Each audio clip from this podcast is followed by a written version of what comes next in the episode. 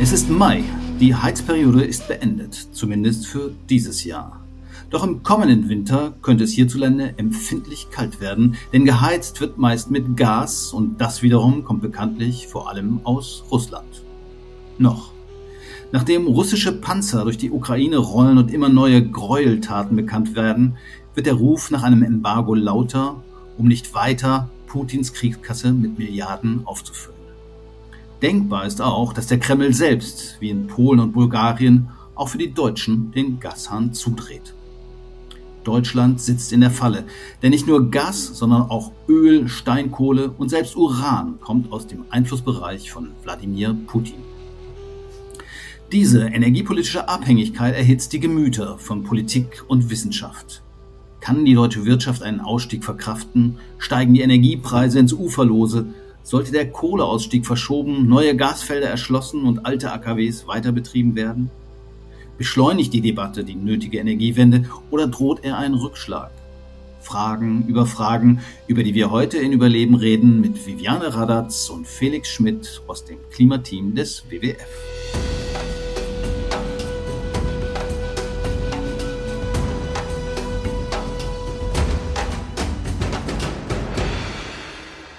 Hallo ihr beide, schön, dass ihr Zeit gefunden habt. Ja, wie sieht's aus? Ich würde sagen, wir fangen vielleicht erstmal mit den einfacheren Themen an. Momentan wird viel über Gas, Öl und Kohle geredet, was alles aus Russland kommt in unterschiedlichen Mengen. Kohleabschied ist beschlossen. Ich glaube, es gibt noch eine Übergangsphase von zwei, drei Monaten. Wie sieht die Situation momentan aus? Momentan haben wir eine Situation, wo wir zu Beginn des Angriffskrieges in der Ukraine eine hohe Abhängigkeit von russischem Kohle, Öl und Gas hatten. Und ähm, hier wurde jetzt kontinuierlich auch seitens der Bundesregierung daran gearbeitet, diese Abhängigkeiten von fossilen Quellen aus Russland zu minimieren, so dass die Situation heute so aussieht, dass wir wahrscheinlich bei Kohle bis zum Herbst nicht mehr von russischen Quellen abhängig sind, dass wir bei Mineralöl ebenfalls äh, sehr schnell nicht mehr von russischem Öl abhängig sein werden, möglicherweise eben schon in den nächsten Tagen. Und dass bei Gas dann angestrebt wird, dass es äh, innerhalb der nächsten zwei Jahre für Deutschland ein vollständiger Ausstieg möglich wird. Damit muss man aber sagen, das ist die Diversifizierung der Quellen. Das ist nicht eine Reduktion der Abhängigkeiten von diesen fossilen Quellen generell. Man ist da nicht mehr von Russland abhängig, aber man ist nach wie vor abhängig von den fossilen Energien. Also wir haben vorhin, oder du hast vorhin Steinkohle angesprochen, die braucht man hierzulande vor allen Dingen für Steinkohlekraftwerke, also zur Stromerzeugung, korrekt? Ja, und auch zur Stahlherstellung zum Beispiel. Die kann man aber auch woanders einkaufen. Ja, genau. Und das wird natürlich jetzt auch gemacht, beispielsweise in Kolumbien. Und das hat natürlich auch menschenrechtliche Auswirkungen etc. Also sinnvoll und sicher ist natürlich darauf zu setzen, auch möglichst die Abhängigkeit von diesen fossilen Quellen, also von Kohle, Öl und Gas, jetzt auch angesichts dieser Krise nochmal äh, grundsätzlich deutlich zu reduzieren. Also bei Steinkohle gibt es andere Anbieter.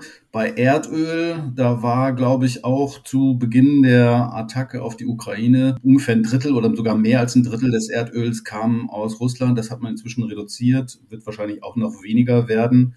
Äh, heißt das nicht automatisch, dass die Preise auch entsprechend hochgehen werden? Weil alle anderen freuen sich ja, weil wenn die alle kein russisches Öl mehr kaufen, dann wird die Nachfrage ja nach anderen Quellen größer und die Preise steigen. Oder sehe ich das zu naiv? Zumindest haben wir eine Situation, ähm, jetzt gerade ist die natürlich auch weiterhin absolut unsicher und unklar sozusagen da äh, jetzt äh, aus unserer Sicht irgendwelche Festlegungen zu treffen. Wir haben eine Situation, wo wir zumindest davon ausgehen müssen, dass die Preise hoch bleiben oder auch steigen. Und wir haben es ja nach den neuesten Nachrichten aus Polen und Bulgarien äh, haben wir auch schon nochmal einen Anstieg des Gaspreises, einen leichten allerdings nur gesehen.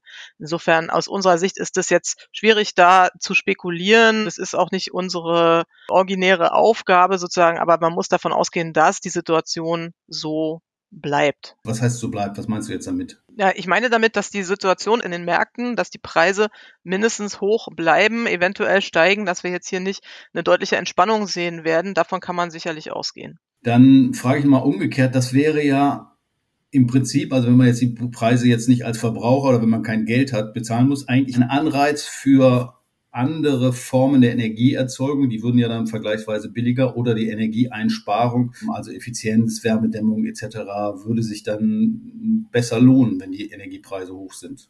Das auf jeden Fall. Was man sagen muss, ist, dass man vor diesem Hintergrund natürlich den Ausbau der erneuerbaren Energien nochmal entschiedener vorantreiben muss, als das ohnehin schon der Fall wäre mit Blick auf die Klimakrise. Denn die erneuerbaren Energien in dem Zusammenhang können uns natürlich ungemein dabei helfen, alle Verbrauchssektoren, die jetzt von den fossilen Energieträgern abhängen, zu elektrifizieren. Und das, was man damit auch gewinnt, ist natürlich eine gestiegene Effizienz, weil elektrifizierte Anwendungen in der Regel auch effizienter zu betreiben sind, wenn man beispielsweise das Elektroauto jetzt mal als Alltagsbeispiel nehmen möchte. Also es ist ja ohnehin vorgesehen, auch in den ganzen Klimaszenarien und in den Zielen der Bundesregierung, dass ein sehr hoher Elektrifizierungsanteil ähm, in diese Sektoren kommt, die wir heute eben noch mit fossilen äh, Kraftstoffen betanken oder eben beheizen. Also es betrifft insbesondere Gebäude und Verkehr, dass wir da eben stark elektrifizieren, weil das eben, wie Felix schon gesagt hat, äh, super effizient ist. Und diese Elektrifizierung, vor allen Dingen im Gebäudebereich, also hier sprich durch Wärmepumpen, müsste man jetzt natürlich nochmal deutlich entschiedener und will man auch deutlich entschiedener vorantreiben, obwohl sozusagen das bisher nur auf der Beschlussspur sozusagen vorhanden ist. Genau wie und welche Programme es da geben wird, das ist alles momentan immer noch unklar. Stichwort Elektrifizierung des Verkehrs. Das ist ja auch ein großes Thema, was uns in den nächsten Jahren verfolgen wird. Aber gleichzeitig kommen wir, wenn ich das richtig verfolgt habe, ja nicht hinterher mit dem Ausbau der Erneuerbaren. Das heißt, der Stromverbrauch, der Bedarf wird steigen und wir haben eigentlich gar nicht genug, gerade was den Verkehrsbereich angeht. Oder ist das meine Einschätzung da falsch? Also wenn man das Beispiel Elektroautos nimmt, dann kann man sagen, dass schon heute im heutigen Strommix die Elektroautos natürlich effizienter und besser betrieben werden können als Verbrennungsmotoren. Gleichzeitig ist es aber so, dass wir natürlich vor dem Hintergrund der Elektrifizierung sämtlicher Anwendungen, also auch der Wärmepumpen, die jetzt beispielsweise mit Blick auf die Wärmeversorgung in Gebäuden sehr wichtig sind, mehr erneuerbare Energien brauchen und auch schneller ausbauen müssen. Da ist jetzt aber auch eine ganze Menge angestoßen worden, beispielsweise mit den Novellen äh, des Erneuerbare Energien Gesetzes und äh, des Windenergie auf See Gesetzes. Das ist das sogenannte Oster- und Sommerpaket, was in diesem Jahr kommen wird. Insofern ist die Richtung gesetzt und es ist eben wichtig, dass diese Elektrifizierung in sämtlichen Sektoren nun konsequent auch angegangen werden kann. Habt ihr den Eindruck, dass der Fokus da richtig gelegt wird oder die Prioritätensetzung richtig gelegt wird? Weil man hat den Eindruck, jetzt wird mit Händering nach äh, alternativen äh, Lieferverträgen geguckt, wo kriegt man mehr Gas her, es kommen andere Themen wieder auf den Tisch wie Atomkraftwerke weiter betreiben, neue Gasfelder erschließen. Ähm, sind das irgendwelche Scheindiskussionen oder ist es tatsächlich momentan das, was die Debatte prägt. Und gleichzeitig gibt es natürlich auch im Osterpaket und in weiteren Gesetzesvorhaben einige Anreize, die in Richtung Energiesparen etc. geht. Aber nicht alle diese Vorschläge sind gut. Äh, aber vielleicht fangen wir damit mal an. Welche findet ihr denn gut, weil sie zu mehr Effizienz, zu mehr Energiesparen führen? Also was man in den Entlastungspaketen gesehen hat, ist beispielsweise äh, nochmal die Betonung von Effizienzmaßnahmen hinsichtlich der Effizienzstandards von Gebäuden. Also da ist beispielsweise vorgesehen, dass ab 2023 der Effizienzstandard 55 gelten soll.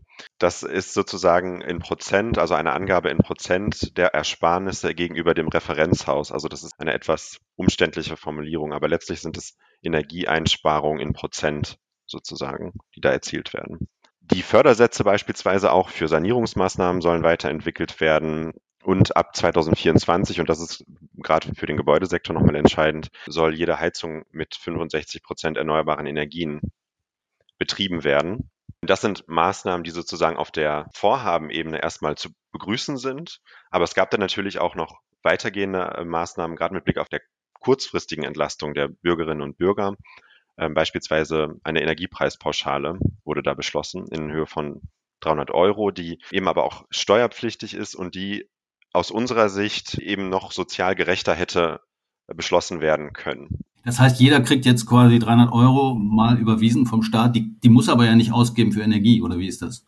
Nee, genau. Also das kriegst du dann via deines Gehaltes überwiesen und das heißt, da ist auch schon sozusagen der erste Haken. Es, bekommt nicht jeder oder jede, sondern alle äh, lohnsteuerpflichtigen BürgerInnen und äh, sozusagen für alle, die in der Arbeitslosengeld 2 drin sind, gibt es dazu 100 Euro. Okay, das ist eine soziale Entlastung, aber es hat natürlich keinen direkten Einfluss auf den Verbrauch von Energie, oder?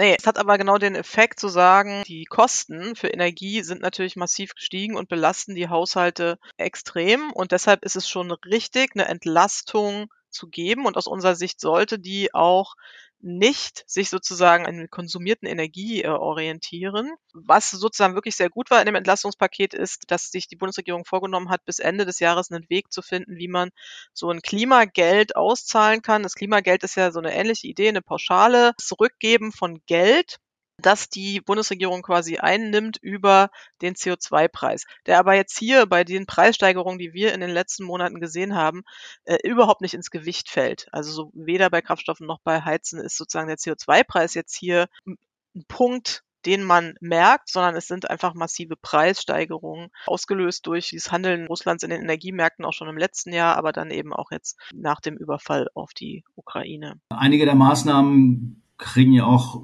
zu Recht, würde ich mal sagen, zumindest aus umweltpolitischer Sicht starke Kritik, also Stichwort Tankrabatt, sowas eher, eher dazu führt, dass man Gelder mit der Gießkanne ein Stück weit verteilt und eher ja, dazu anregt, weiter zu tanken. Und das kann ja nicht im Sinne des Erfinders eigentlich sein. Da gab es auch schon heftige Kritik, zum Beispiel von der Leopoldina und andere. Das ist wahrscheinlich den aktuellen politischen Kräfteverhältnissen geschuldet. Wie schätzt du das ein, Viviane? Ich würde davon ausgehen, dass es natürlich einen Aushandlungsprozess in der Koalition gab und das ist ja sehr, sehr klar auf Betreiben der FDP entstanden. Im Grundsatz muss man ja sagen, wenn wir eine Situation haben, in der wir hohe Preise haben, sehr hohe Preise, dann ist das normalerweise eine Situation, in der man äh, Energieeinsparungen auch dann entsprechend sehen wird aus dieser Situation, denn das Signal des Preises ist ja dann weniger davon zu verbrauchen, von dem, was man zu einem hohen Preis äh, kaufen muss.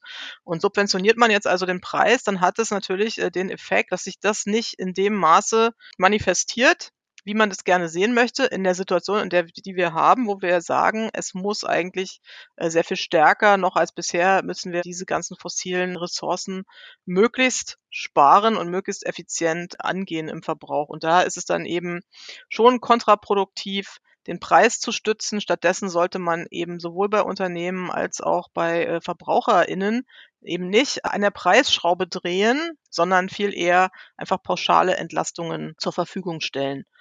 Und da muss man einfach sagen, insbesondere mit Blick auf die FDP, die hat in ihrem Klimaschutzprogramm sehr, sehr stark, fast ausschließlich oder eigentlich ausschließlich auf den CO2-Preis, also auf den Preis als Signal für mehr Klimaschutz äh, gesetzt. Und da geht es schon überhaupt nicht zusammen, eigentlich dann in dem Moment, wo man Dinge über ein Preissignal auch steuern könnte, das dann auszusetzen. Das passt wirklich nicht zusammen. Stichwort Tempolimit. Das ist ja zumindest eine Maßnahme, die kurzfristig wirkt, aber bringt das wirklich viel? Ja, es wäre zumindest eine Maßnahme, die man schnell und kostengünstig beziehungsweise im Prinzip äh, ohne Kosten umsetzen kann und es brächte schon einiges an Einsparungen, äh, eben auch an CO2-Einsparungen und wäre eben im Prinzip auf jeden Fall besser, als Benzin- und äh, Kraftstoffverbrauch generell auch noch zu subventionieren, so wie wir es jetzt angegangen haben mit der Energiesteuersenkung auf Kraftstoffe. Im Gespräch auch immer wieder autofreie Sonntage. Ich kann mich noch erinnern, in der Ölkrise 1973 oder 74 war es, äh, konnte man dann auf der Bundesstraße Rollschuh fahren, war eigentlich ganz schön. Aber wäre das mehr eine symbolische Maßnahme oder wird sowas auch was bringen? Aus unserer Sicht würde das schon etwas bringen und nicht nur eine rein symbolische Maßnahme, weil es letztlich darum geht, dass wir auch Raum schaffen dadurch für die Frage, wie können wir eigentlich die Verkehrswende auch gestalten? Weil was wir feststellen müssen, ist, dass beispielsweise vor allem in großen Städten, auch in Ballungszentren, wir immer noch einen unglaublich hohen Anteil von Autoverkehr haben, obwohl es eigentlich gute Alternativen gibt. Da gibt es den ÖPNV, da gibt es beispielsweise Radwege, die man stärken könnte, Fußwege, da gibt es viele Alternativen, die aus unserer Sicht auch durch solche Aktionen und Maßnahmen letztlich auch gestärkt werden können. Noch ein Punkt aus eurem Maßnahmenkatalog oder den Vorschlägen Abbau umweltschädlicher Subventionen. Geht das zeitnah? Ja, das geht äh, zumindest teilweise zeitnah. Man muss es natürlich insgesamt nicht nur immer abbauen, sondern es gibt natürlich auch äh, Wege, Dinge umzubauen. Ja, und das ginge natürlich auch nochmal schneller. Was wir jetzt ja gesehen haben im ersten Entlastungspaket ist ja auch ähm, eine Erhöhung beispielsweise der Entfernungspauschale. Das ist natürlich genau der falsche Weg. Aber man kann natürlich hier viel schneller bestimmte Subventionen auch umbauen oder eben im Prinzip nur auf äh, klimafreundliche Maßnahmen setzen. Was jetzt auch angedacht wurde, aber was wir lange subventioniert haben, sind beispielsweise Elektro-Hybrid-Pkw. Sowas abzuschaffen und das wird jetzt ja auch gemacht. Das sind natürlich Wege, schnell auch die klimaschädlichen Subventionen nochmal deutlich klimafreundlicher umzubauen. Felix, wir haben jetzt mehrfach darüber gesprochen, dass wir einige Vorschläge oder dass ihr einige Vorschläge erarbeitet habt.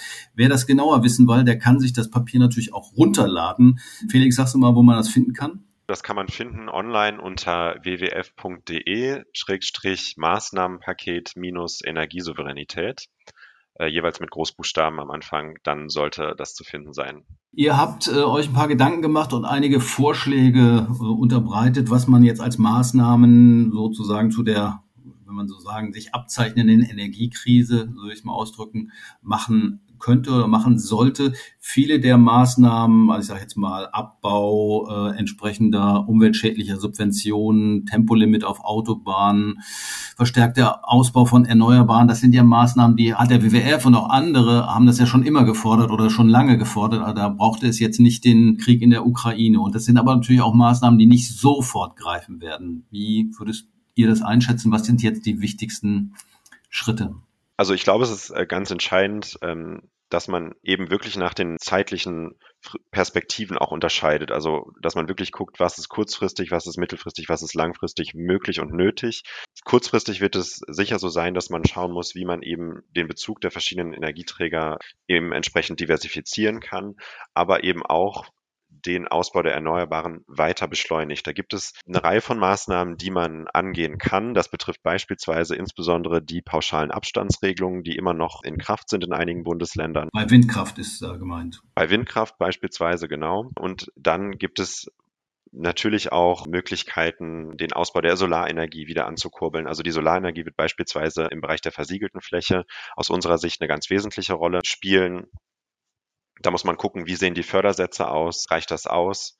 Ähm, derlei Maßnahmen kann man angehen und kann man eben auch dadurch eine entsprechende Beschleunigung dann erreichen. Also da sind sicherlich noch gesetzliche Änderungen notwendig oder stehen da an. Einen anderen Punkt, den ihr angesprochen habt, fand ich ganz interessant, ist ja auch, gibt es überhaupt die Leute, die diese Solaranlagen installieren können und die Maßnahmen? Also ich habe letztes Jahr mal ein bisschen rumtelefoniert, dachte, lass mir mal ein Angebot kommen. Das war jetzt nicht so einfach, mal eben, man ruft ein Handwerksunternehmen an und nächste Woche installieren die, die Photovoltaikpaneele oben aufs Dach.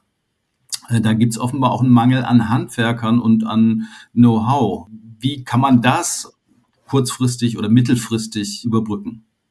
Also es ist tatsächlich so, dass Fachkräfte für die Energiewende gebraucht werden und dass auch absehbar ist, dass insbesondere beispielsweise im Handwerk, Handwerk im Gebäudesektor vor allem da wirklich ein Engpass herrscht. Die Frage, wie man das jetzt beschleunigen kann, da beschäftigen sich natürlich eine ganze Menge Branchenverbände auch mit. Da wird es beispielsweise auch um die Frage gehen, ob man Ausbildungsberufe anpassen kann, wie das, wie das auch beschleunigt werden kann, dass man beispielsweise bestimmte äh, Fokusthemen letztlich rund um die Energiewende auch in der Ausbildung nochmal verstärkt verankert.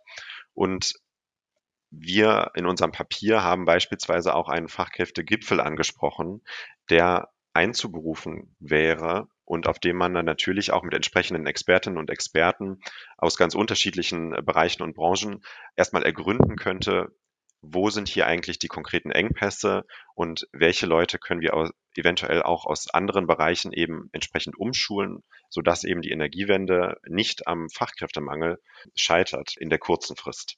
Und bist du da optimistisch, dass das gelingen kann tatsächlich? Also ich weiß nicht, so eine Ausbildung dauert ja wahrscheinlich zwei, drei Jahre. Ist ja nichts, was man mal im, in zwei Monaten aus dem Boden stampfen kann oder im Schnellkurs Solaranlagen installieren. Und dann kommt ja natürlich auch dazu, dass man auch für erneuerbare Energieanlagen Ressourcen braucht. Also Lithium ist ja immer so ein Thema für Elektroautos, kommt vor allen Dingen aus Chile und Australien, aber es sind ja auch andere Ressourcen, die man da braucht. Ist das lösbar? Kurzfristig? Also ich glaube, kurzfristig ist es erstmal wichtig anzuerkennen, dass es diese Leute braucht, dass wir diese Ausbildungen brauchen und dass auch die äh, berufliche duale Ausbildung, die wir in Deutschland haben, eigentlich ein sehr, sehr großer Wert ist, ähm, durch den wir jetzt diese Energiewende eben auch anpacken und schaffen können. Deine zweite Frage war ja eher in, in Bezug auf die Rohstoffe, die noch für die erneuerbaren Energien äh, gebraucht werden. Auch da ist es so, dass man perspektivisch schauen muss, dass man in eine Art Kreislaufwirtschaft auch kommt. Da gibt es diverse Untersuchungen, beispielsweise von der Organisation Transport and Environment, die sich verstärkt auf den Verkehrssektor auch schauen, die eben auch sagen, dass man in perspektivisch, in, wenn man in eine Kreislaufwirtschaft reinkommt, diese Rohstoffe auch so wiederverwerten kann, dass man sie wieder in den Kreislauf reingeben kann und sozusagen auch einen, diesen Kreislauf eben auch schließen kann, so dass man eben nicht dauerhaft über die nächsten Jahrzehnte und diesen Rohstoffabbau eben braucht. Und das ist eigentlich das Ziel, wo wir hinkommen müssen, dass man sagt, diesen Kreislauf wollen wir aufbauen. Und dahinter steckt ja letztlich auch ein Aufbau einer ja ganz neuen Industrie, einer ganz neuen Wertschöpfung, ähm, auch innerhalb der Europäischen Union beispielsweise. Da würde ich gerne noch ergänzen, weil du fragtest ja auch sozusagen, wie schnell geht das? Kann man äh, da was Schnelles machen? Das war genau äh, der Grund, warum äh, Felix auch diesen Fachkräftegipfel angesprochen hat. Natürlich könnte man Wege nochmal explorieren, wie man Leute schneller als in klassischen Ausbildungs- und Meisterlehrgängen sozusagen jetzt in diese Arbeitswelten qualifizieren kann. Da, da sollte auf jeden Fall mehr für getan werden, dass da schneller gehandelt werden kann, weil es ist natürlich schon so, dass man nicht alles in mehrjährigen Ausbildungen machen muss, sondern Menschen mit einem bestimmten Ausbildungshintergrund können natürlich die Installation von zusätzlichen Dingen wie PV-Anlagen und so weiter dann doch schneller lernen als das äh, in, in einer dreijährigen Ausbildung der Fall ist. Ja. Okay, also es wird darum gehen, dass auf vielen Ebenen sich etwas bewegt, also gerade was auch die Ausbildung angeht und was vielleicht an kreativen Lösungen da noch gefunden werden muss, um den Ausbau der erneuerbaren Energien auch in Deutschland voranzutreiben.